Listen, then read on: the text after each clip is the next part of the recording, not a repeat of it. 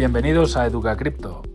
Hoy toca Criptobirras, donde charlamos tranquilamente sobre todo tipo de temas relacionados con las criptomonedas y los NFTs, así que te invitamos a que te quedes con nosotros y disfrutes de este podcast. Empezamos. ¿Qué os parece la noticia de la República Centroafricana esta? ¿Creéis que es eh, fake news como los de Garchot? Ah, no he visto Yo es que he leído tres cosas, desde que fomentaba la regulación hasta que había aprobado esa moneda legal. No sé, Oye, no me digas eso, que yo lo puse en un, en un newsletter, ¿eh? No, puede ser cierto. Lo que pasa es que el efecto. Sí, puede ser, ser ser cierto, parece que tiene toda pinta de ser cierto. Lo que pasa es que tampoco tiene el peso que puede tener otro tipo de país, ¿no? Adoptando Bitcoin. O sea, está bien. Es un poco el efecto ese dominó, ¿no? Que se prevé de, aquí a unos 15 años, ¿no? Eh, Fíjate que, por ejemplo, hay una cosa que tú comentabas en una sala, Garchot, eh, hace ya varios meses, y es que si tú, por ejemplo, hay algo que tiene mucha demanda y alguien dice que solo acepta Bitcoin por ello, aunque ofrezca un gran descuento, y la gente tiene obligatoriamente que tener Bitcoins para comprarlos, pues los primeros a lo mejor pueden conseguir ese descuento, pero si lo aumentaras, tú imagínate que hay un millón de propiedades a nivel mundial pertenecientes a una cadena de, yo qué sé, de real estate, ¿no? Y deciden que solo venden sus casas por 10 Bitcoin cada casa, ¿no? Es algo posible, ¿no? Y tienen, y tienen un millón de casas a lo largo de todo el mundo, ¿no? 10 millones de bitcoins es muy difícil tener. Y además los quieren en su billetera fría. O eso, en su billetera que ellos tienen control sobre sus llaves privadas. Tú imagínate ese efecto que tendría, ¿no? Para algo que tuviera una demanda real. Pues viviendas o algún tipo de bien o lo que sea. O un futbolista diciendo que solo le paguen en bitcoin, ¿no? O muchos futbolistas se juntaran, ¿no? Y sus nóminas son, son astronómicas, ¿no? Y decidieran que solo quieren bitcoin. Entonces, digamos que aunque redujeran el precio, dije- dijeran, mira, en vez de pagarme 20 millones de euros por temporada o por lo que sea, me, voy a dártelo por 5 millones, pero me lo das en Bitcoin. ¿Sabes? El primer año gana menos, pero el efecto multiplicador, porque no hay un número infinito de Bitcoin, sería que llegaría, digamos, a ser, pues eso que decimos siempre, menos cantidad que tiene mucho más valor. ¿Sabes? Digamos que no sé cómo ocurrirá dentro de 15 años, pero será una cosa así, ¿sabes? Poco a poco la gente dirá que no le interesa el efectivo tradicional, que no quiere una transferencia bancaria, que no quiere utilizar una tarjeta de crédito, sino que quiere algo que le dé libertad, ¿no? Yo leía, leía hoy, no no me acuerdo las cifras, ¿vale? Me, me quedé con las cifras de, de, lo- de los bitcoins, pero no me quedado con las cifras, digamos, de los millonarios. Si, si tú extrapolabas el número de mil millonarios que había en el mundo, ¿vale? No me acuerdo ahora la cifra exacta, con lo que el número de bitcoins que iba a haber dentro de 10 años, salía que para ser mil millonario necesitabas, o sea, para ser millonario, perdón, un millón, no mil. Para tener un millón, comparaban así, no me acuerdo el número, decían, dividían con los 19,2 millones, salía 0,37 bitcoins. Bueno, en China hay, solo China tiene 400 millones de millonarios. O sea que es una barbaridad. O sea, si cada chino le diera por tener un Bitcoin, no podría. Por eso ¿sabes? hablaban de eso de 0,37. Y si querías tener un entorno a los 100, no me acuerdo si eran 100.000 o 150.000 dólares, me explico comparativamente. ¿eh? O sea, eh, hablaban de 0,01. Que a día de hoy no creo que ni que. No, ¿Cuántos, cuántos es 0,01? Que, que no llegará a 1.000 euros. Es un millón- un millón de satoshis, 400 o 300 y pico, ¿no? 400 euros o 300, 380 150 euros, dólares. según varíe. Hacían las, esas cuentas de la lechera, básicamente. Tú, tú fíjate que si consigues salir adelante y estos ataques últimos de Greenpeace y de, de New York y todo esto, ¿no? Para destruir el proof of work. Si realmente sigue su curso como tal, o sea, estamos hablando de que la gente se acostumbrará pues a, un- a una nueva nomenclatura. Antonio, mírate, mírate en mi Twitter el, el informe que ha colgado el Banco de España, que antes lo comentaba por WhatsApp y Andrés y yo coincidíamos. El, nue- el nuevo argumento, que, que claro, que si se imponen las criptomonedas y empieza a crecer el- todo esto, que va a haber un, una, bueno, deja abierto abierta que va a tener los bancos problemas de financiación de liquidez que trasladarán a la gente, lo que supondrá un aumento de los tipos de interés del- de, los, de los préstamos, préstamos, hipotecas y todo esto. Y luego reconocían en el informe que solo el 1% del uso de criptomonedas en general se usaban para actividades delictivas.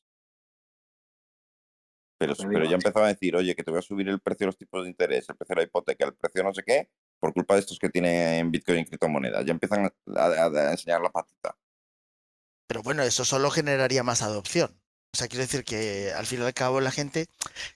La verdad que yo nunca, no he conseguido llegar a una conclusión respecto a cómo realmente sucederá. Es Sí, imposible pero saber. Antonio, pero si yo tengo una hipoteca y me quedan 25 años de pagar, por mucha adopción que tengas, me explicó, tienes un que el índice referencial es el Euribor en Europa. Yo tengo Euribor más 2 y el Euribor sube al 7% por culpa de que Antonio tiene muchos bitcoins. Al final vas a generar un caldo de cultivo y un caldo de odio hacia estos eh, CryptoPunks No. y demás. No, porque, porque la persona, esa persona con que pasase parte de su disponible a Bitcoin, pues tendría mucho mayor poder adquisitivo, con lo cual te- terminaría la hipoteca en un instante. No, sí, según los tipos de interés, no, sí. Antonio. No, pero a esa persona ya no le- se daría cuenta de que no le interesa que existen dos sistemas incompatibles, Fiat y Bitcoin. Entonces, no, pero si no ocurrirá de repente. Pero todo lo que está diciendo, simplemente lo que quiere decir es que es como cuando en, en determinados países una gran inflación, una hiperinflación, las hipotecas, pues al final la gente se queda con las casas porque no tiene ningún sentido Sí, pagar pero la ahora el, hipoteca. ahora el culpable vas a ser tú. No, yo, y para Gachot. nada. No tiene sentido. Bueno, pero eso, ese argumento se podrá utilizar hasta la saciedad, pero la gente cada vez es menos, menos ingenua. Tiene más acceso a la información y al final se dará cuenta de decir, bueno, pues eh, al final está denominado en euros. Pues qué me importa, ¿sabes? Quiero decir, pues da igual, quiero decir, hay muchos, muchas variables en todo esto y no va a ocurrir mañana ni pasado mañana. Entonces, digamos, ellos pues van jugando sus cartas, el tema de la regulación, el tema de asustar a la gente, como comentábamos ayer, tal, pues eso va funcionando de momento. La gente pues siempre sigue diciendo, no, eso, pues esto no me vale, es un, spon- un Ponzi. Escucharemos eso, lo llevamos, llevamos escuchando años. Las mismas, lo mismo, lo mismo. Y eso lo único que tiene que pasar por una adopción real, que solo se acepte eso, como hoy en día. O sea, hoy en día, ¿qué se acepta en el mundo? Fundamentalmente, euros y dólares, ¿no? Quiero decir que es lo más aceptado a nivel mundial, si te pones a pensarlo. ¿Y por qué? Bueno, porque se ha aceptado como tal. Es una cuestión de, de que la gente, pues por inercia, lo ha aceptado. O también el franco suizo, ¿sabes? Como refugio ha sido muchísimos años. La libra esterlina porque tenía más valor. Quiero decir, si miras la cesta de monedas en la que vemos el valor del dólar, ¿no? Ese famoso índice que ahora está subiendo mucho, que el valor, de manera absurda, el dólar se está revalorizando, a pesar de que hay más en el sistema.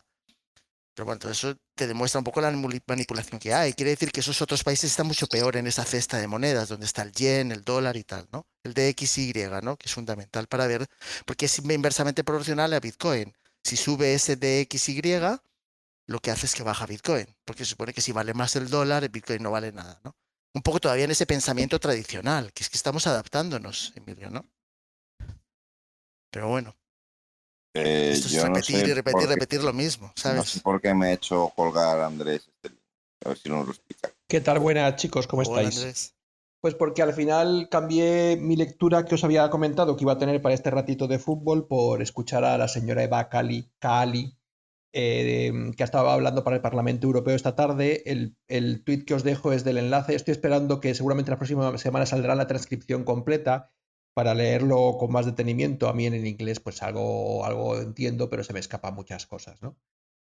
Em, y es interesante porque, como veis ahí, el título de su conferencia, ¿vale? Eh, aunque era como una especie de mesa que hablaron más gente, es ¿Are crypto assets different? O sea, son las cripto em, diferentes. Básicamente decía que había unos buenos y unos malos. Os lo he resumido muy fácilmente, ¿vale? Ah, y los bueno malos eran los, los malos eran los proof of work, obviamente. ¿no? Esto ha sido hoy, esta tarde, en la Comisión Europea, delante de la presidenta, del presidente y de la presidenta, de la presidenta de la Comisión Europea y delante de los europarlamentarios encargados de esta historia.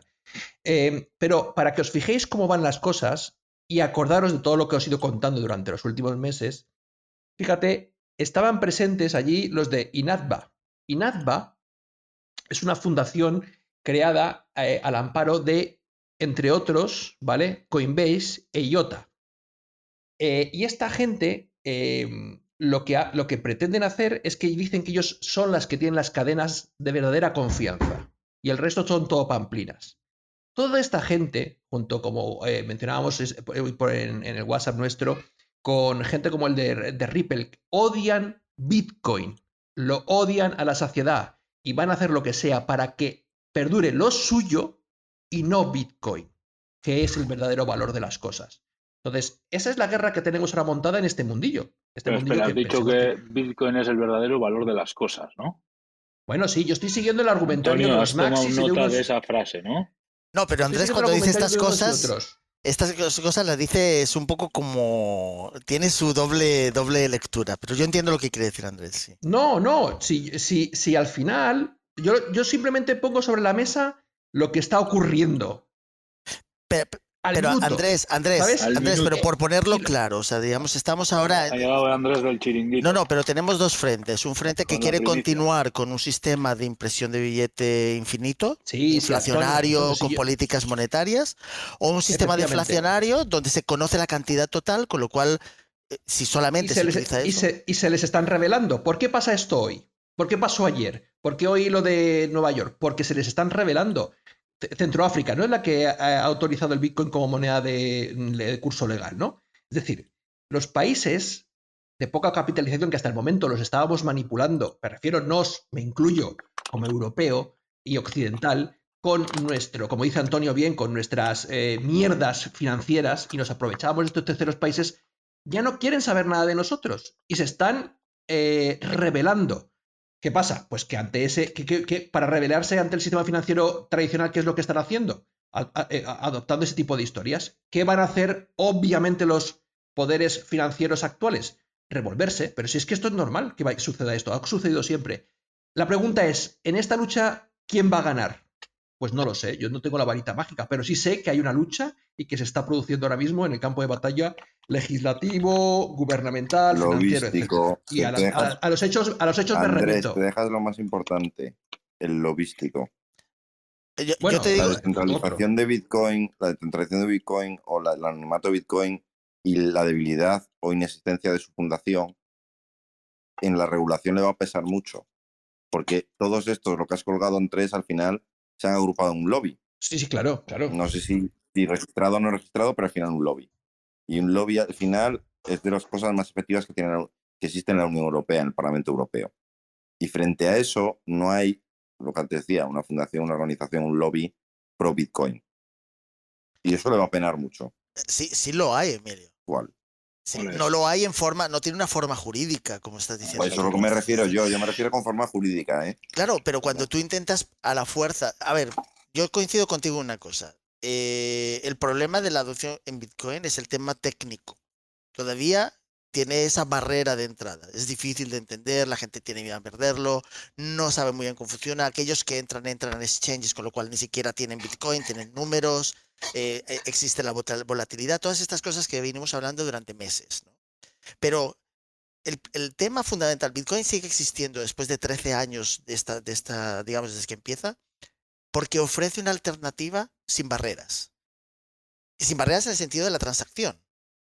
Si a la gente prefiere tener barreras porque piensa que es más fácil evitar el blanqueo de dinero, porque piensa que es más fácil, que además no lo evita, porque llevamos años también con donde se blanquea dinero, hay tráfico, tráfico de armas, eh, drogas, etcétera. Quiere decir que no se ha evitado con el sistema tradicional.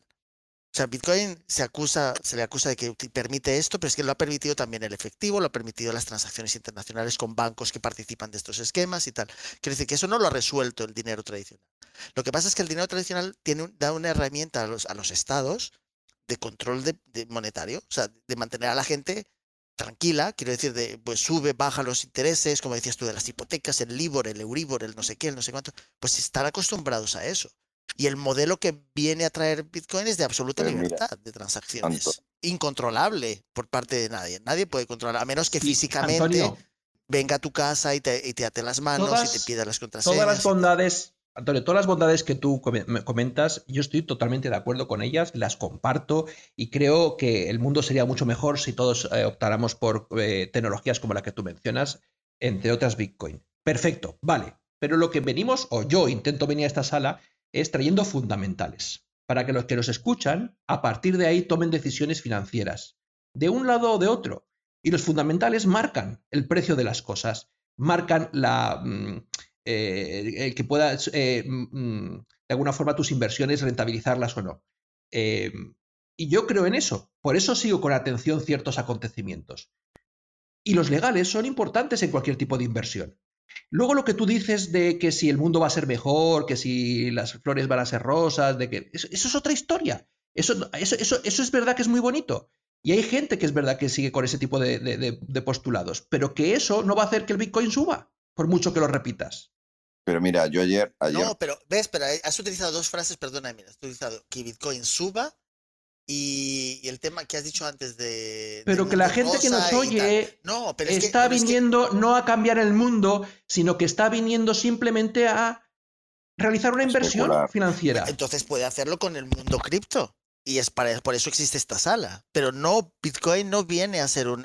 Puede también utilizarse como tal, como decimos. Cualquier cosa en el mundo se puede utilizar como una inversión. O sea, eh, tú tienes el rastro en Madrid, ¿no? Allí se vendía, no sé si todavía sigue existiendo como tal, cualquier cosa, ¿no? O sea, puedes encontrar cualquier cosa, esa era la idea, ¿no?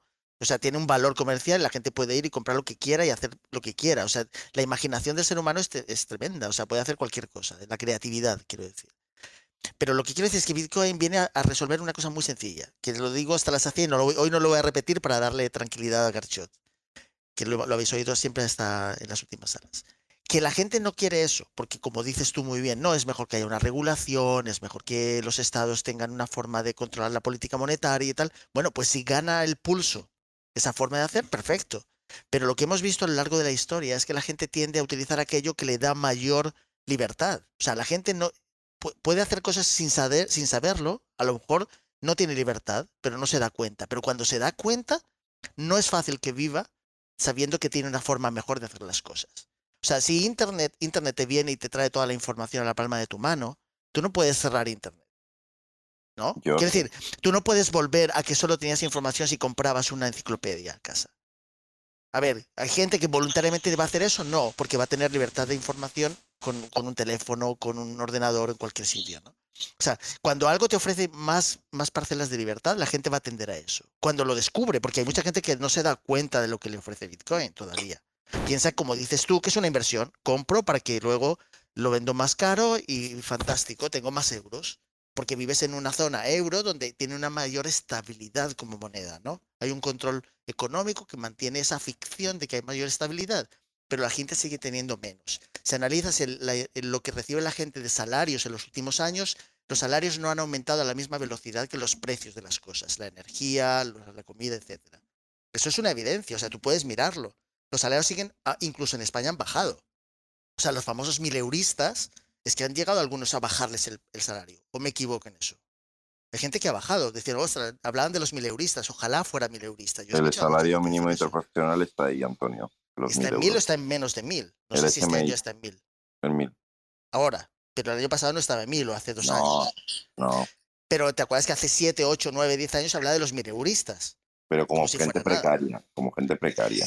Claro, pero se hablaba de que, quiero decir, pero mucha gente ahora incluso no recibe mil euros. Y los precios de las cosas han aumentado. O sea, tú en los 80 te podías permitir comprar una casa en un número en los años correspondientes, ahora alguien lo ve, puede verlo como imposible. Yo, si me dejáis, os voy a dar unas contestaciones en el chat, del chat de gente que no ha querido subir por abrir un poco el abanico. Una de Pedro que dice que comparar el fiat con Bitcoin no tiene mucho sentido. El segundo es finito, es como moneda de cambio masivo, no es viable. Otra cosa es la tecnología blockchain que ha venido para quedarse. Y más abajo el mismo se pregunta que si el dinero no es inversión, trabajas e inviertes tiempo para conseguir dinero. Y antes de que me contestéis alguno, déjame con Edilberto y acabo la primera ronda. Eh, que él considera que las criptomonedas forman parte de todas las transacciones comerciales en el mundo, solo que se busca de alguna manera una regulación que no existirá por muchos años. La idea central, la idea central de esta opción es la inversión de negocios para aprovechar los mercados antes que el reordenamiento económico mundial se centre en esta nueva modalidad. Y luego el último, te daba un poco la razón, Antonio Alejandro, según el reporte del Consejo de Minado de Bitcoin, es absurdo el consumo de energía y la emisión de CO2 para llamarlo tecnología perjudicial. Y nos deja un poco aquí el reporte de de Bit- Bitcoin Min Consuming, Antonio, de que habla de consume menos que la industria. ¿eh? Te le queda mucho trabajo por hacer, Antonio, me parece a mí, por lo que No, has pe- que no me, que no me que dice que consume menos que la industria del gaming, el Bitcoin. Mira, os traigo otro, otro de esos grupos de pensamiento, presión, presión barra lobbies que este lo tenemos en España, es Teamfide, ese es el que es lo que es la página de donde he sacado lo que os recomendaba hoy. Había a su vez me lo han recomendado, pues yo no les conocía, la verdad, eh, pero hacen artículos eh, muy, muy sesudos, muy interesantes sobre economía en general, ¿vale? ¿Quiénes son esta gente de Teamfide? Pues ahora mismo son posiblemente el grupo de presión eh, económico barra em, jurídico más importante de España. ¿vale? Eh, a que no les conocíais, ¿no? Detrás, ¿quién está? Obviamente Garrigues, eso sí que los conocéis, para la gente que no escuche de LATAM eh, y otros países que no son España, es uno de los principales bufetes de abogados de España y Cuatro Casas. Nuevamente sale en la palestra este grupo eh, también de abogados que están metidos en todos lados. Y esta gente, pues han creado este tipo de, como dice ahí, think, ¿no? de pensamiento colectivo, ¿no? esta asociación para crear presión y llevan ¿no? pocos años haciéndolo en diferentes estamentos gubernamentales españolas. Y el, el, tienen, os he dejado el link del último artículo que han sacado, además lo hacen en inglés, fíjate, estando en España lo hacen solo en inglés, donde hablan acerca de las tecnologías, de los pagos, de todos los sistemas digitales, etc. Y a mí eh, me, parece, me parece súper interesante, sobre todo lo que tienen que hablar con la identidad digital y las eh, stable coins y el euro digital pero vamos, yo os lo recomiendo como lectura. Yo he, echado una ojeada por encima, he podido leer muy poco, un par de artículos solamente al final, pero obviamente te pone de manifiesto cuál va a ser el pensamiento por el cual se van a inducir los, los gobiernos españoles durante los próximos años. Porque esta gente induce su pensamiento.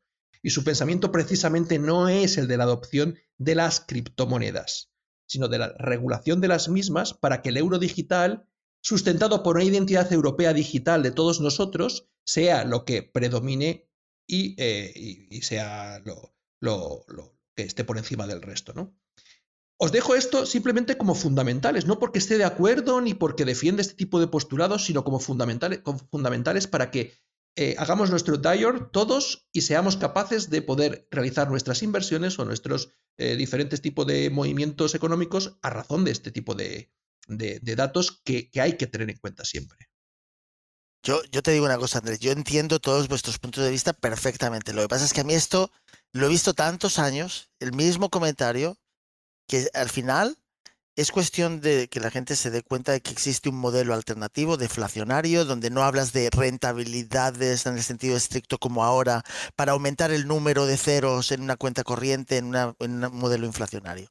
Yo entiendo que todavía tardaremos mucho, yo lo, lo, reconocí aquí en una de las salas. Yo digo, yo sé que vamos a tardar. Estamos en una conversación en la que todavía estamos viendo cómo, cómo sale esto, de la gente está muy revuelta, donde mucha gente cree que esto no vale para nada. La gente que está asentada en el sistema tradicional financiero no quiere esto para nada, quiere, como dices tú, una divisa, sí, obviamente los CBDCs entrarán porque son mucho más cómodos, es más fácil imprimir dinero digital que tener que imprimir billetes, que todavía requiere, pues, sabes, el, imprimir el papel, etcétera. Tiene un, es un proceso complejo que también consume muchos, mucha energía, por cierto, ¿no? Y además consume, eh, o sea, también digamos, toda la industria de la, del papel moneda y todo esto, pues tiene una marca, ¿cómo se dice? Una marca, una huella, una huella de contaminación, ¿no? Una huella de CO2 y tal, una huella de carbón, ¿no?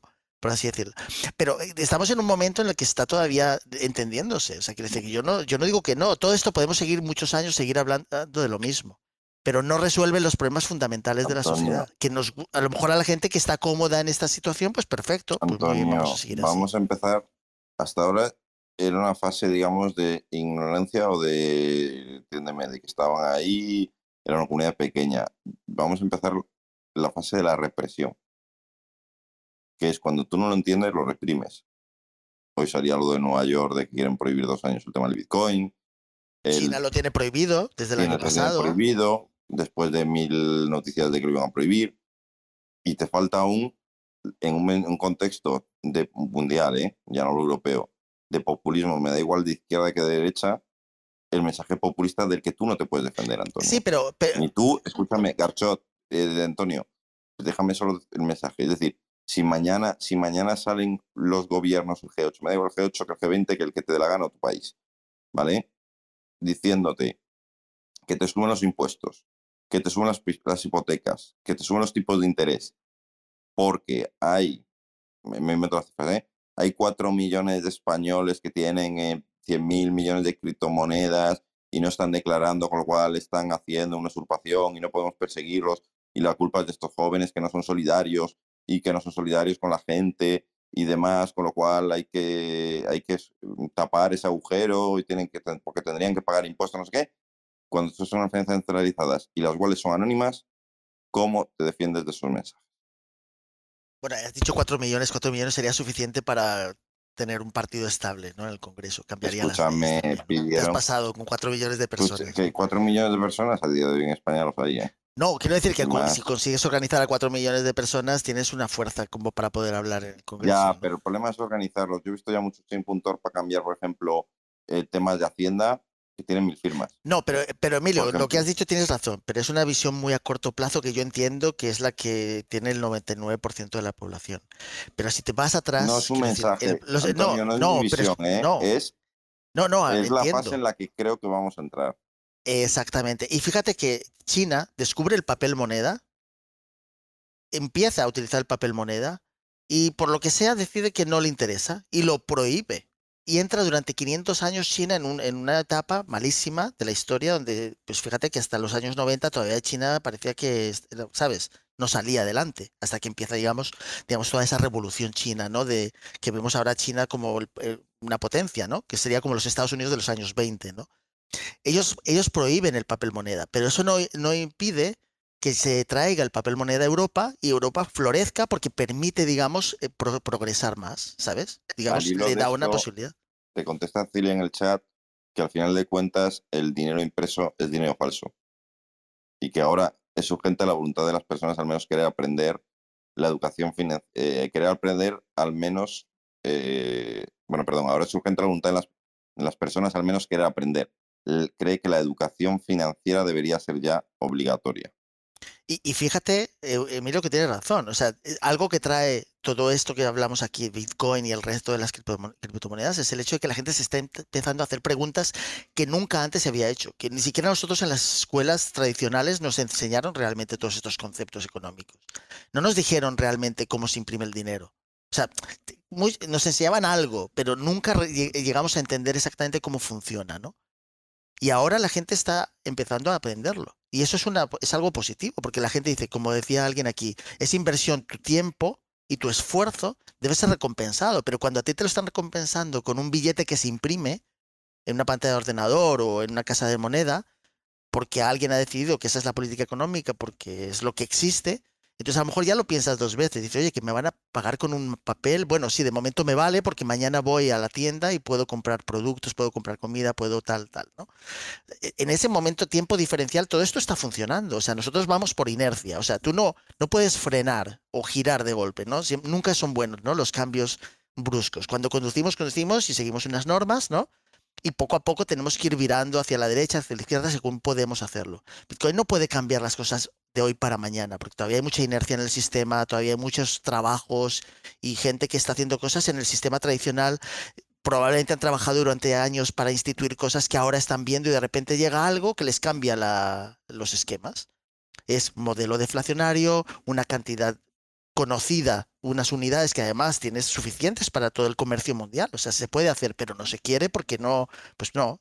Nosotros tenemos el ejemplo en Europa. Cuando entra el euro, se hizo de una manera muy poco a poco, una transición, se enseñó a la gente cómo hacerlo. ¿Te acuerdas las famosas calculadoras en euros para que la gente entendiera cómo fuera para tal?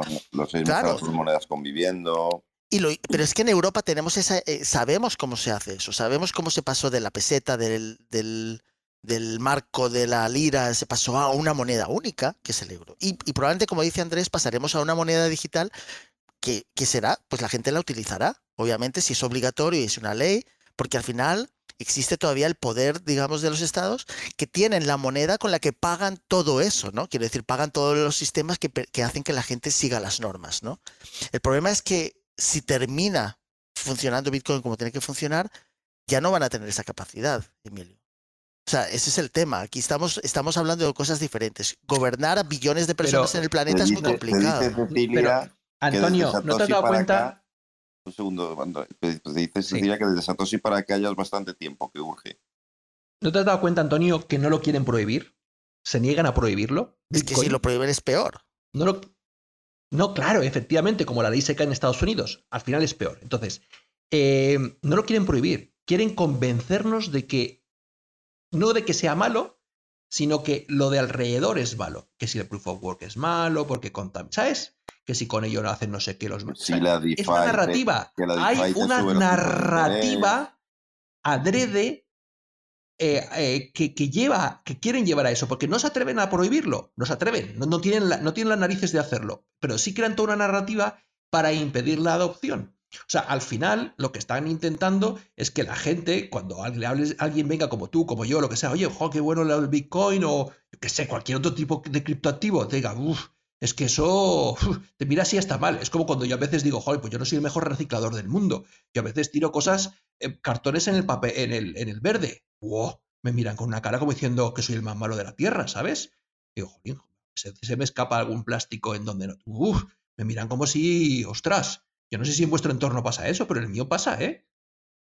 Entonces, eh, creo que quieren hacer exactamente algo parecido con esto, ¿eh? De que cuando alguien quiera sacar un, un poquito la patita del tiesto, hmm, enseguida el resto de la sociedad sea la que se encargue de eh, recriminártelo. Es la retórica un poco de lo que hablamos. Es decir, eh, o sea, lo que te digo, que lo, que le comentaba Antonio, es decir, en el informe este del Banco de España ya te lo dice, que la DeFi puede ser un problema para los tipos de interés y para los bancos y para aquellos que tengan eh, y p- cosas, préstamos a largo plazo, es algo que te digo que no puedes escapar de ahí y que si fluctúa el capital hacia la DeFi, los bancos se les corta mucho flujo de financiación y que aquello que esté metido en el, que el que esté metido en el sistema bancario, pues igual tiene problemas por la subida de los tipos de interés.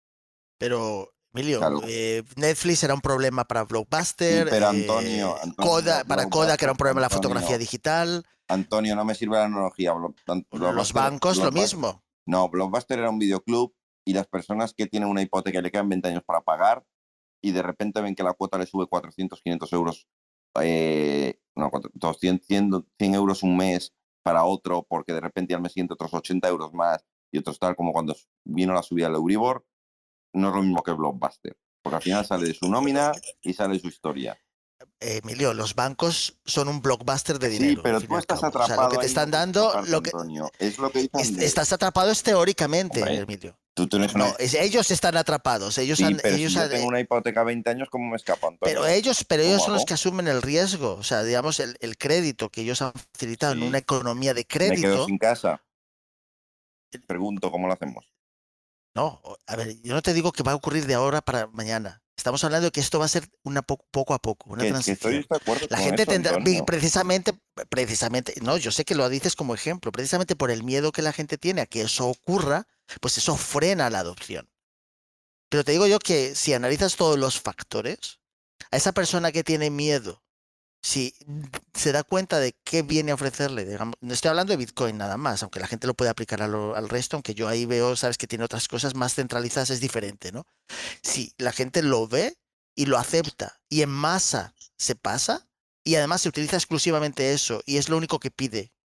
eh, Todo esto no tiene sentido. El banco va a tener que renunciar a todas esas eh, políticas, digamos, como dices tú, de quitarte la casa porque no va a poder, no va a poder hacerlo. A lo mejor lo puede hacer con los primeros. El problema es quién va a estar en la, en la, en la vanguardia, ¿no? De todo eso. Pero que luego y ese, y es el miedo que tiene la malo. gente. Mira, Antonio. Pero, pero el gobierno somos todos. O sea, quiero decir, Sí, tú sí. también, a ver, que la gente se, no quiera meterse en política, yo lo entiendo. Y es mucho más cómodo que otros legislen. Pero al final cuando la gente diga, oye, pero es que esto, esto no se sostiene, este sistema de crédito, esta inflación, esto tal, al final algunos de ellos, no nosotros, pero a lo mejor otras personas van a decir, oye, pues se acabó. Toda esta gente que está decidiendo por mí, que son unos boomers y que no entienden absolutamente nada y que nunca nos han explicado nada. Entonces, no sé, hoy, mañana, dentro de dos, tres, cinco años dirán, se acabó. Fuera. Mira, ¿sabe, sabe lo que hace falta, eh, eh, Antonio? Volver a tener una fundación Bitcoin en condiciones. Pero, y pero no, Bitcoin no ahora. necesita una, una cabeza visible. Eso es No, no me- precisamente nace no, sin cabeza no, visible. No, Antonio, no. Antonio, no, Pero no, bueno, no, tienes no. a Jack Dorsey, Emilio, tienes a Jack Dorsey con el, el fondo legal para defensa de temas de los no me, desarrollos no de Bitcoin. No me refiero a una fundación Bitcoin como se intentó crear para mantener el Bitcoin Core y demás. Hablo de una fundación, me explicó, eh, de apoyo o digamos de lobby o de, digamos, que de la, que de la lucha con el debate cultural o la lucha cultural, me explicó, a ciertos planteamientos, porque te estás encontrando un lobismo o un, digamos, una corriente de mensaje, una corriente de pensamiento hacia el Bitcoin que por su lado no tiene nada organizado. Por eso yo soy muy crítico, y me habéis oído más de una vez, cuando digo que me parece que lo de la Fundación Bitcoin, el auge y la caída, fue un, mayor, fue un error. Y, y, las movidas que pasaron allí, y los sueldos que se pagaron, y las estafas que hubo, y los cambios en el sistema de votación que se produjo, y todo, quizás fue el mayor error de la comunidad Bitcoin antes de que esto fuese mayoritario. Yo, respeto tu opinión, pero no necesita Bitcoin una cabeza visible, ni una fundación, ni nada. Es su uso, el uso y la adopción lo que va a hacer que no sea, tiene que formar parte del día a día. Pero no hoy, yo coincido con vosotros, no estamos preparados, todavía la gente no lo ve, no lo entiende. Y, y, todo esto que dices te lo respeto, pero yo, una fundación Bitcoin no tiene sentido. Podrá existir una, persona, una fundación que apoye las ideas, que divulgue, que utilice, que facilite a la gente que le paguen en Bitcoin y pagar Bitcoin, que promueva el uso tal, ¿vale? Pero, pero no, que no sea la cabeza no, no, visible. No, no, no, no eso. tome decisiones en el sentido. Antonio, ah, yo, vale, no, o sea, vale. olvídate, vale, olvídate de la Fundación Bitcoin como existía en el 2014, en el 2015. Me explicó que, que digamos que tú tenías que pagar, que eran 5 Bitcoins para entrar o 50, no me acuerdo ahora. Había varias membresías y tal, y digamos que, que, que ayudaban a los mantenedores, digamos como que se apropiaban del proyecto. No, me refiero a crear una fundación exenta de los mantenedores, exenta de las actualizaciones, exenta de todo esto, que dé lo que tú hablabas antes, formación, eh, lobismo, eh, eh, información, es algo que te digo, que rebata estudios, que rebata todo esto, ¿vale? Y eso era el papel que debía haber tenido la Fundación Bitcoin antes de la liada que hizo, bueno, de las múltiples liadas que hizo y demás. Entonces nos encontramos frente a lobbies de, de criptomonedas, como antes ha hablado Andrés, que están agrupando, me explico, para ir por el tema del proof of work, por otros temas, por el tema de más. Se están encontrando unos gobiernos que están entrando en una fase represiva para intentar convencer a, a, la ciudadanía o a determinada parte de la ciudadanía, me explico, de las desventajas que va a tener Bitcoin eh, en el mundo fiat, que tenemos, las he dicho ya 80 veces, y en el otro lado nos encontramos pequeñas aldeas galas o personajes individuales frente a una gran industria y maquinaria, me explico, de, de creación de corrientes de pensamiento. Mira, subió Alejandro, no sé si quiera comentar algo también, Emilio. Lo subí antes por el informe del BTC, este, del Bitcoin Mining Council, que era por si nos quería explicar algo más. Que no sé si está. Ah, ¿qué tal? Este, bueno, sí, un poco eh, lo que se viene haciendo y, creo que eh, acá ninguno, o sea, no dudamos de que la guerra contra Bitcoin está eh, siendo de, como digamos, de frente, ¿no? O sea, está como dicen ustedes, a saco por el Bitcoin porque realmente no les conviene que quitar ese, ese poder que tienen con, uh, con la economía. Entonces, en ese reporte justamente hablan un poco de, de lo contaminante que pudiera llegar a ser y, y las cifras que arrojan, quizás de repente un poco sesgadas, porque viene del, de, de, la misma gente que apoya eh, y genera los bitcoins, este, pero realmente el, el, el monto que emite de tanto de CO2 o que consume de, en total este, durante, de, durante una hora eh, todo lo que es la red para que se mantenga eh, esta red realmente es un poco absurdo. O sea, consume casi igual o un poco más de, de justamente lo que les comentaba, por lo menos del gaming, del, el área del gaming consume eh, la mitad, este, de, incluso de las luces de, que ellos le llaman holiday lights, que son las luces de Navidad y de adorno, consume, consume prácticamente lo mismo. O sea que, que realmente eh, que estén tratando de agarrar el tema del de que es contaminante o que es perjudicial, en lo personal me parece, me parece absurdo y ridículo, ¿no? O sea, una vez que, que tú empiezas a entender lo que es el, el Bitcoin y los beneficios que trae, creo que, que o están, eh, como se dice, un poco, este, se me fue el nombre, disculpen, eh, o sea, chapaladas de, de, ahogado, oh. este, chapaladas de ahogado que, que, realmente no están haciendo una guerra contra algo que, que una vez que la gente lo entienda, creo que, que no van a tener mucho de, de dónde agarrar, ¿no? Pero, pero fíjate que siempre Fíjate. utilizamos el... eh, ah, dale, dale, Ile- Ileana, dale. Perdón, Antonio. Fíjate que ah, ahorita escuchando lo que lo comenta Ale- Alejandro, ayer escuchaba a Ricardo Salinas Pliego, es el, para que lo ubiquen, es el dueño de una de las televisoras más grandes en México, y él decía que él nominaba y, este, y de hecho había ido a ver el geodomo a, Salva- a El Salvador y él estaba precisamente buscando el poder hacer minería y él decía, ¿sabes qué? Al final de cuentas entendí que no voy a minar y no voy a minar porque no hay legislaciones. Y así como son los gobiernos, no pueden sacar una legislación eh, por el minado. Ponerle un impuesto al minado como cualquier minería tradicional y, y cobrarme por lo que yo produzco. Un tema más allá de, de si la energía te lo permite, si contamina o no. Y algo que él mencionaba y que hace mucho sentido, y lo menciono por el comentario que hace Alejandro, es, todos estamos enfocados a que Bitcoin genera mucha energía y consume mucha energía, no genera, consume mucha energía. Pero todos los servicios que hoy en día nosotros usamos generan mucha energía.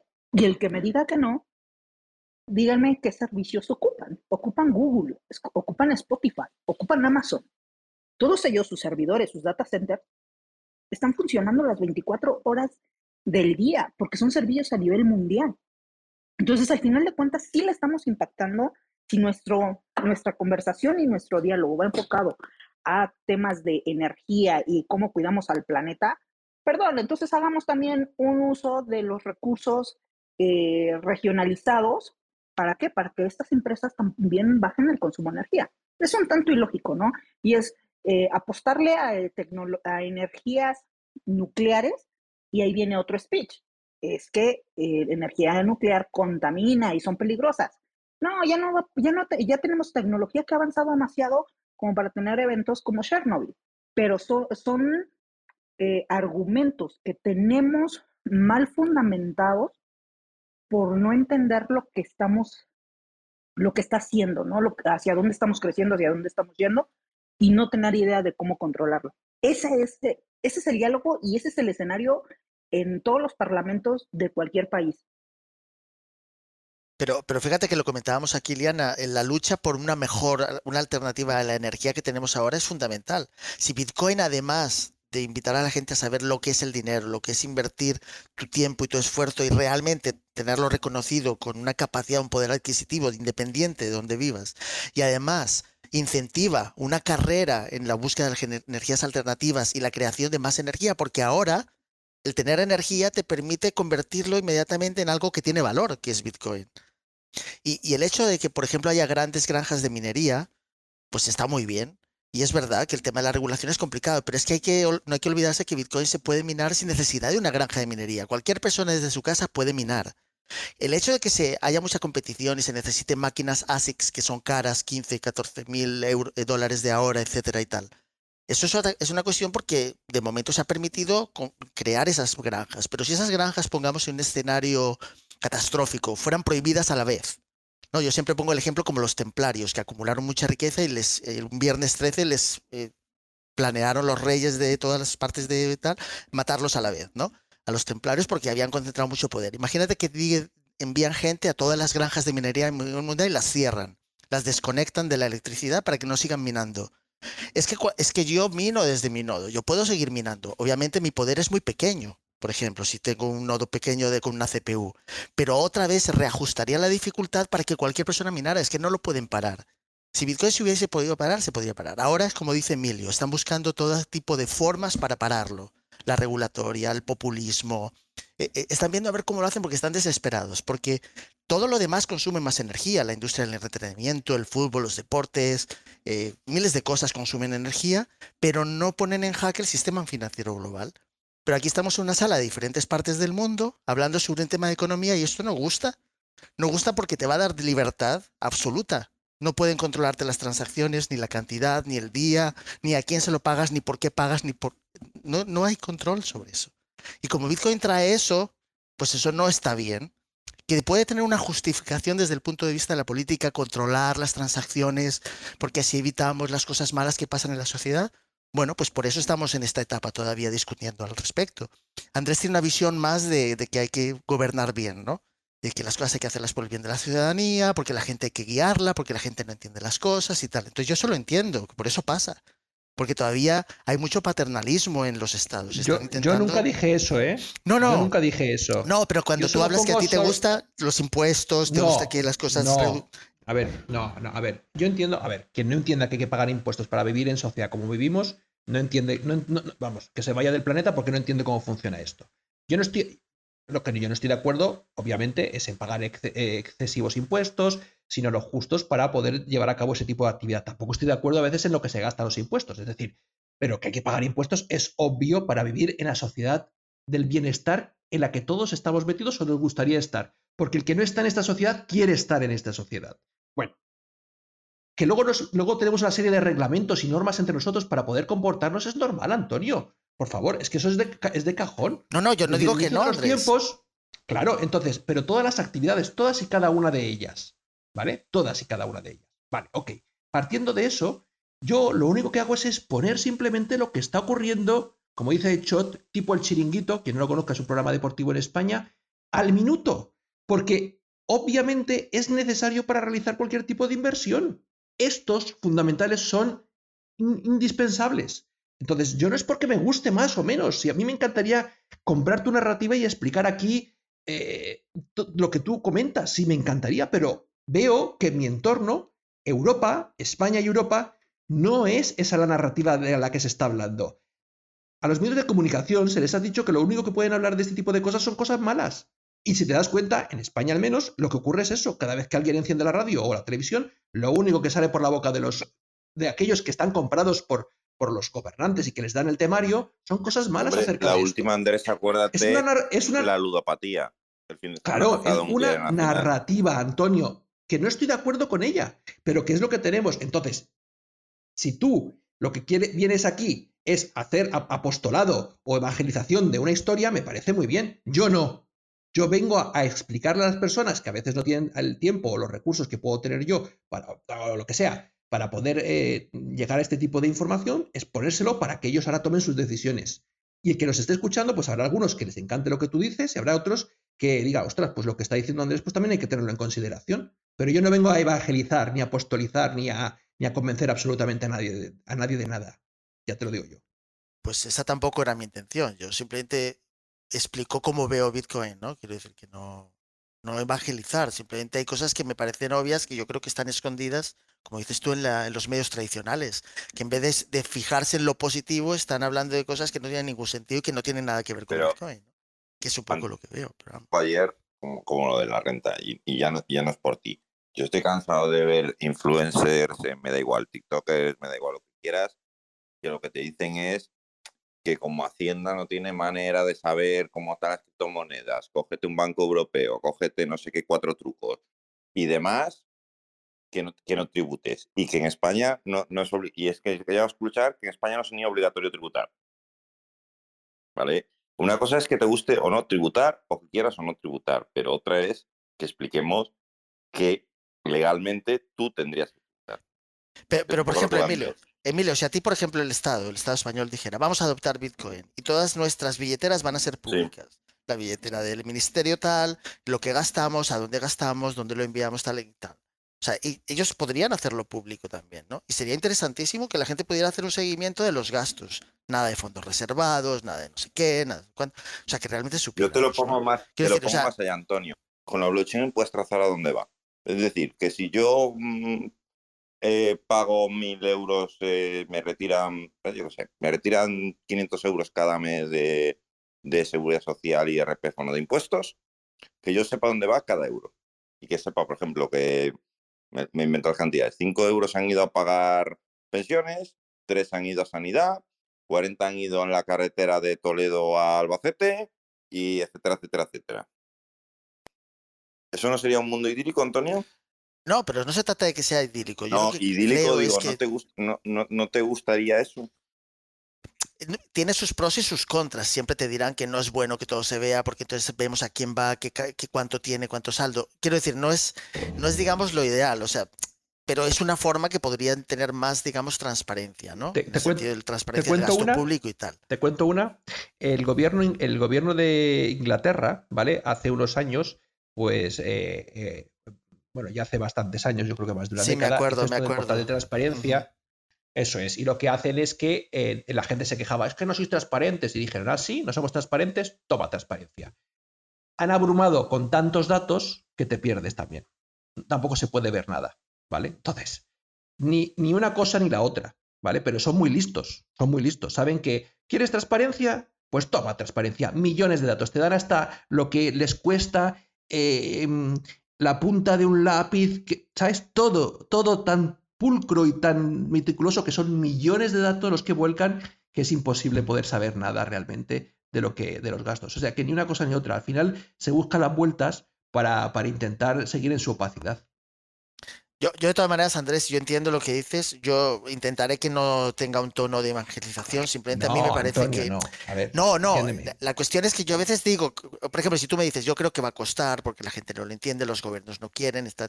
eh, Lo, lo curioso es que la gente no se dé cuenta de que los propios que están en contra de Bitcoin están pagando con su propia moneda que ellos imprimen. O sea, Europa está en contra claro, de todo esto está claro. e imprime euros y te paga con euros a la gente para que hable mal de eso con los euros con los que, im- que imprime. O sea, quiero decir, es, es tan absurdo. Es como cuando Y siempre toda- comento que Estados Unidos se construyó a base de que su dinero fue el que aceptamos a nivel global. Claro. Compró talento, Y es que, compró fuerza Antonio, tú sabes que uno de los principales problemas que tenemos ahora en el mundo es precisamente que el dólar ha perdido fuerza en muchos lugares.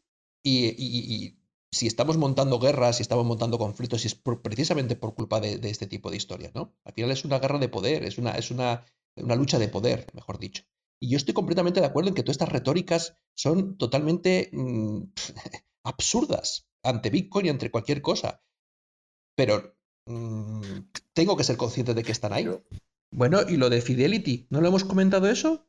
El que El- lo el que incluye Bitcoin en fur- los... Ah, sí, que Claro, de el pensiones. 401 explicar qué es Full Fidelity, 01K, para ¿no? quien no lo conozca. un plan de pensiones eh, El privado. principal fondo Es que en en España, el principal fondo, sí, treinta y tantas mil empresas. Sí, sí, yo conozco, bueno, tengo familiares que tienen su pensión o cobran de ahí. Pues si tú- la- lo que han dicho es que si tú quieres, tú puedes pedirles a ellos, porque hay modalidades en las cuales tú puedes, las empresas pueden decir dónde, digamos, pueden decidir dónde va el fondo de, su plan de pensiones. Entonces pueden, creo que es hasta el 20%, ¿no? Pedir que sea en, bueno, decían criptos, yo entiendo que es Bitcoin, me parece, ¿eh? Pero bueno, que sí, que pueden ser en Bitcoin. Eso es mucho dinero, ¿eh? Si empieza a entrar en ese... eh, tiene que decidir, no es que Fidelity vaya a coger el 20% de toda la pasta que tienen y lo vaya a meter en Bitcoin, no, sino que, que el que quiera puede decidir que de su 100%, el 20% puede ir a fondos como, como Oye, Bitcoin. opera en España, Andrés. Yo creo que no. Es que igual cambiaba mi plan de pensiones manual por uno automático, entonces. Lo que no sé si te puede sacar un plan de pensiones en el extranjero, eso no tengo ni idea. Escúchame, con lo que me costó tributar ayer, como para meterle también un plan de pensiones en Estados Unidos, ¿sabes? Pero te voy a, te- pero te voy a decir, creo que Fidelity no trabaja con personas físicas, solo con, creo, ¿eh? Hasta donde es, es para empresas. Pero no sabría decirte, ¿eh? Emilio, lo que comentabas al principio de las hipotecas, también la gente tiene que aprender a negociar esas hipotecas, ¿no? En el futuro con todos estos nuevos instrumentos. Pero Yo creo que recuerdo que hace años había la posibilidad de hacerla en diferentes divisas, ¿no? En el yen, Multidivisa, la- sí, en los multidivisa. principios de los 90 y así quedó mucha gente atrapada, por ejemplo, las hipotecas de yenes. No, pero yo no me refería a la hipoteca del banco, me refería al Euribor. Al final, ahora mismo vivimos una época de renta fija porque el Euribor está en negativo. Bueno, ahora está un pelín positivo y ya estos años negativos que hacían los bancos te daban, te daban una renta fija. ¿Qué va a pasar en cuanto vaya subiendo el Euribor? Volveremos al Euribor más un porcentaje, cada vez menor hasta que sea mayor. Yo no me refiero al, al tema de, de negociar o no negociar, es decir, si a ti sí podrás recortar como hacías en aquel momento, punto arriba, punto abajo, medio punto arriba, medio punto abajo. Pero las subidas no iban por ese porcentaje, iban por la parte del Euribor. Y es un poco lo que vivimos en, en la última crisis en España en 2008, 2007, 2006, o sea, 2008, 2009, 2010, esa burbuja. La subida del Euribor fue parte fundamental, aparte de, de otras cosas. Ese es el problema. Los vienen de Europa en nuestro caso, ni, ni el gobierno español. Yo quería comentar, mm, bueno, un poco sobre lo que estáis hablando, eh, que bueno, está claro eh, por lo que, lo que ha comentado Andrés del tema del eh, el Parlamento Europeo, ¿no?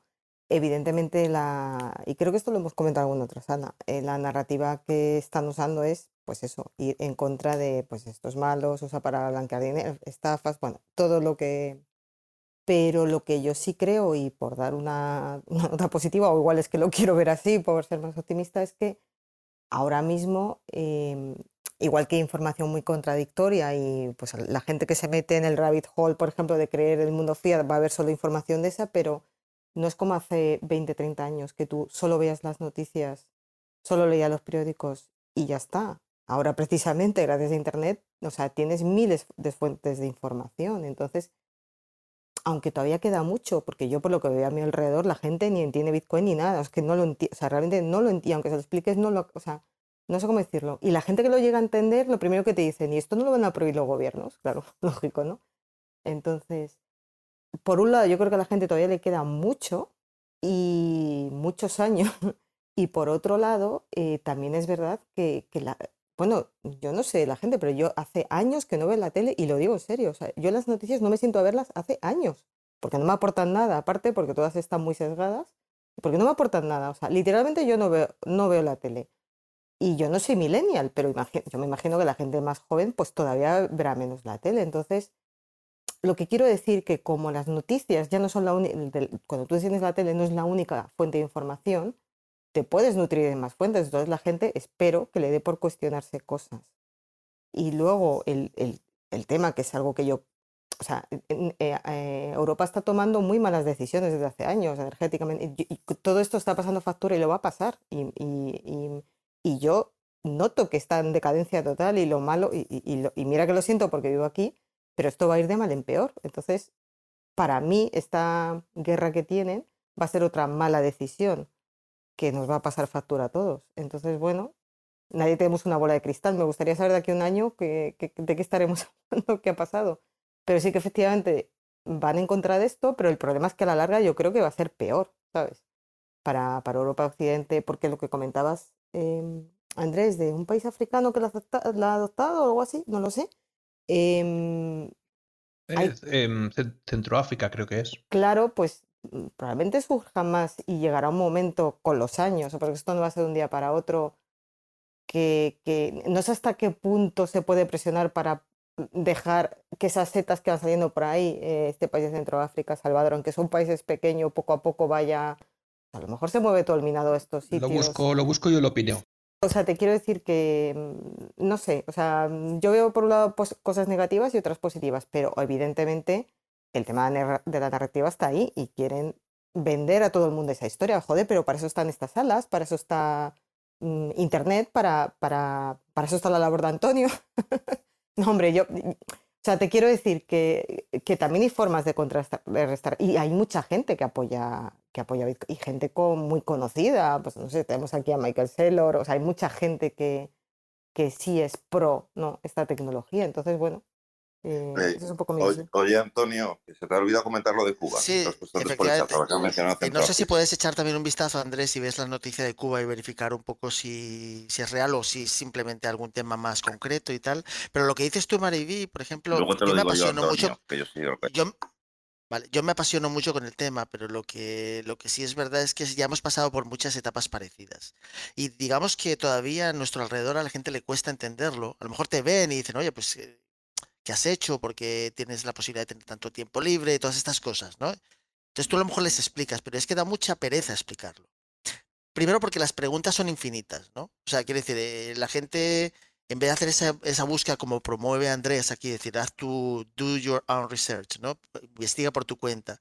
Inmediatamente van a las noticias en Internet sobre Bitcoin. Y las noticias en Bitcoin, la narrativa está dominada por las cosas malas, no por las cosas buenas que hace o qué es lo que viene a hacer. De hecho, el mensaje se ha, se ha ofuscado muchísimo. O sea, lo de que es efectivo digital entre individuos sin ningún tipo de límites y en una blockchain que es inmutable gracias a la criptografía. Entonces la gente, se lo dices así, mucha gente no lo entiende, se ha quedado igual. Pero es que eso es lo fundamental, es algo que te permite transformar el dinero digital en, el, en digital electrónico.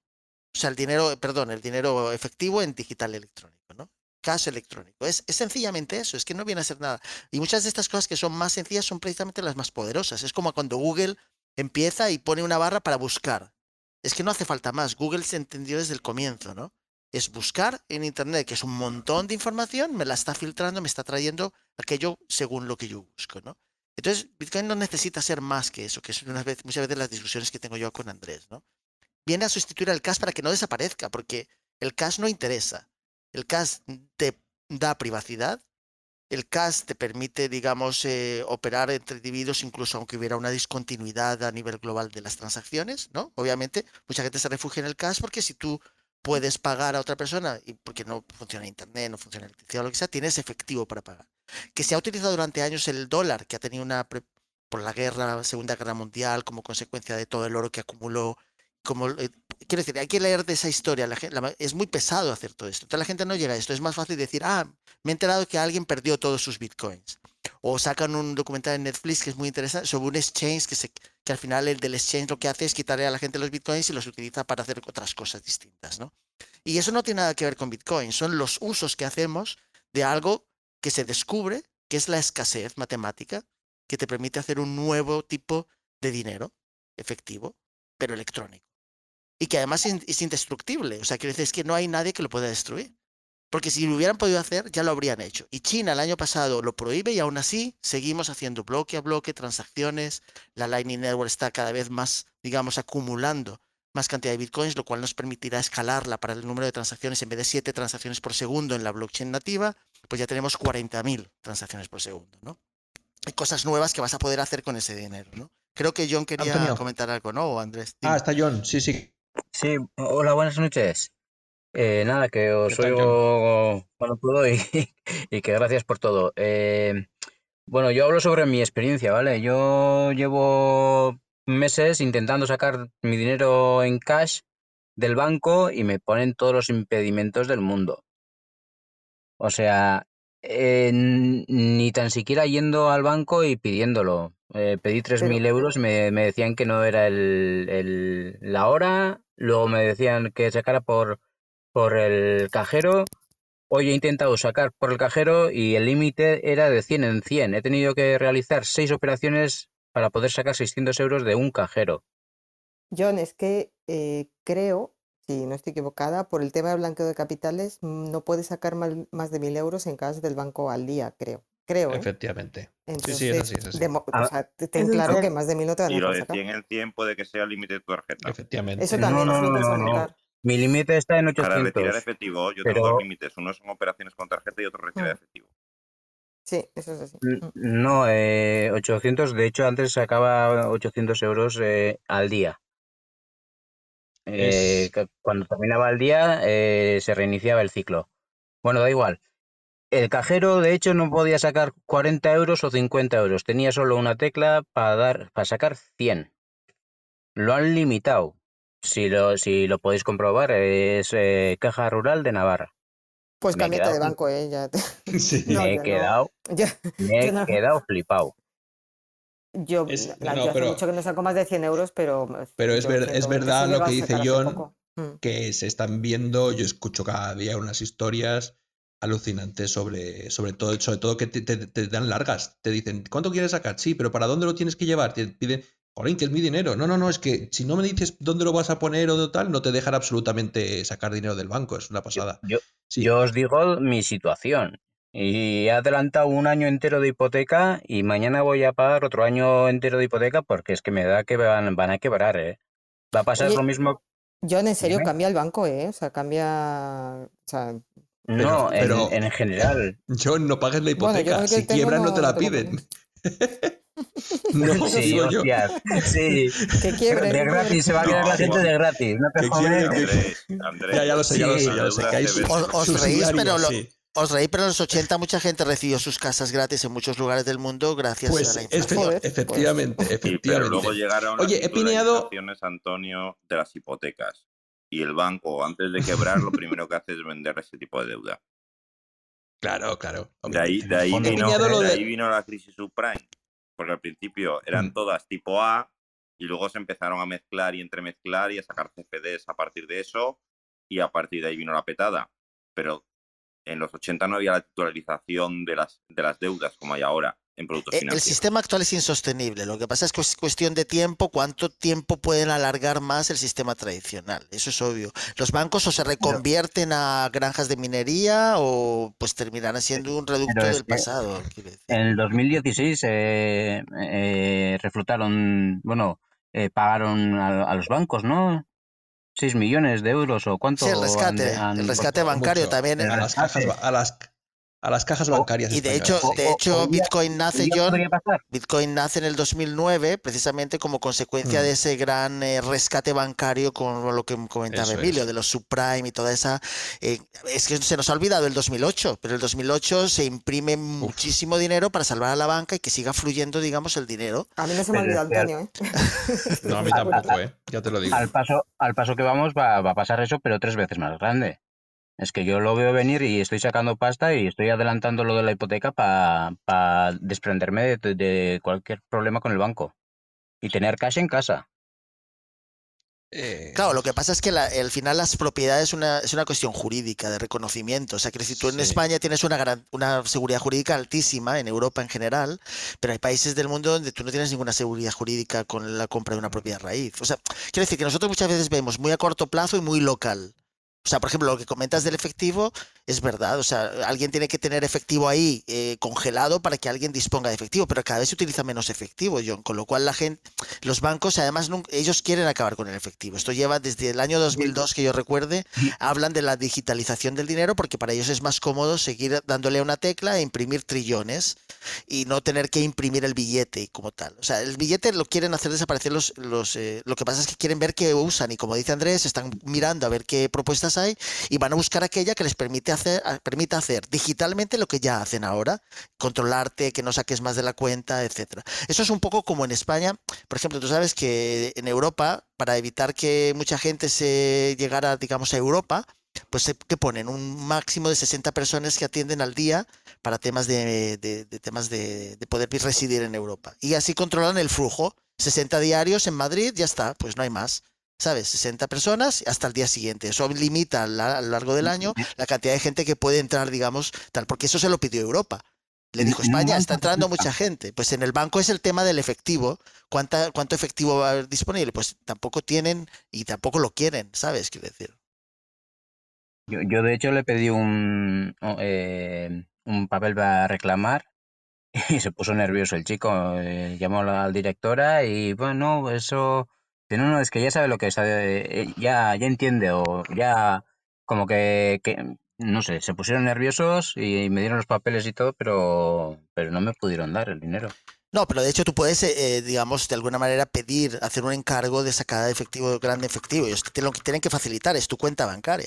Entonces tú puedes decir, oye, que quiero sacar 3.000 euros, decime cuándo lo tenéis disponible y te lo tienen que dar. Ellos tienen que enviar ese, el famoso cochecito blindado ese que envían y tienen, porque cada vez tienen menos, menos efectivo porque cada vez se imprime menos también. Los Lumis, como lo llaman. Pero, pero sí, quiero decir que cuando tú encargas una gran cantidad de efectivo, primero pasa por una serie de controles, obviamente, de por qué, para qué, te van a hacer mil preguntas, normalmente las hacen, y luego pues tienen que encargarlo y pedirlo, porque de verdad que cada vez es más, está más digitalizado todo el tema de las transacciones, el dinero en general en el mundo, y es hacia donde vamos. Y eso, y para eh, Bitcoin nace para evitar que desaparezca completamente el efectivo, que te garantiza ciertas cosas que si todo está en transacciones en Ethereum y saben tu billetera, pues ya está, no hay libertad ni nada, ¿sabes? Y si además te pueden bloquear el token correspondiente, los CBDCs, pues se acabó. Ni libertad ni nada. Bueno, gente, pues hasta aquí ha llegado el programa Criptobirras. Esperamos que os haya gustado, que os haya parecido interesante. Y si queréis apoyarnos, si queréis dejarnos vuestras valoraciones en la plataforma de podcast donde nos estéis escuchando, pues nosotros os lo agradecemos. Es la forma de apoyarnos aquí a la comunidad de Duca Cripto, que la comunidad siga creci- creciendo, que los podcasts vayan llegando cada vez a más gente y sigamos trayendo temas interesantes y contenido top a las salas de Educa Cripto. Así que nada, gracias y nos vemos en la próxima. Chao.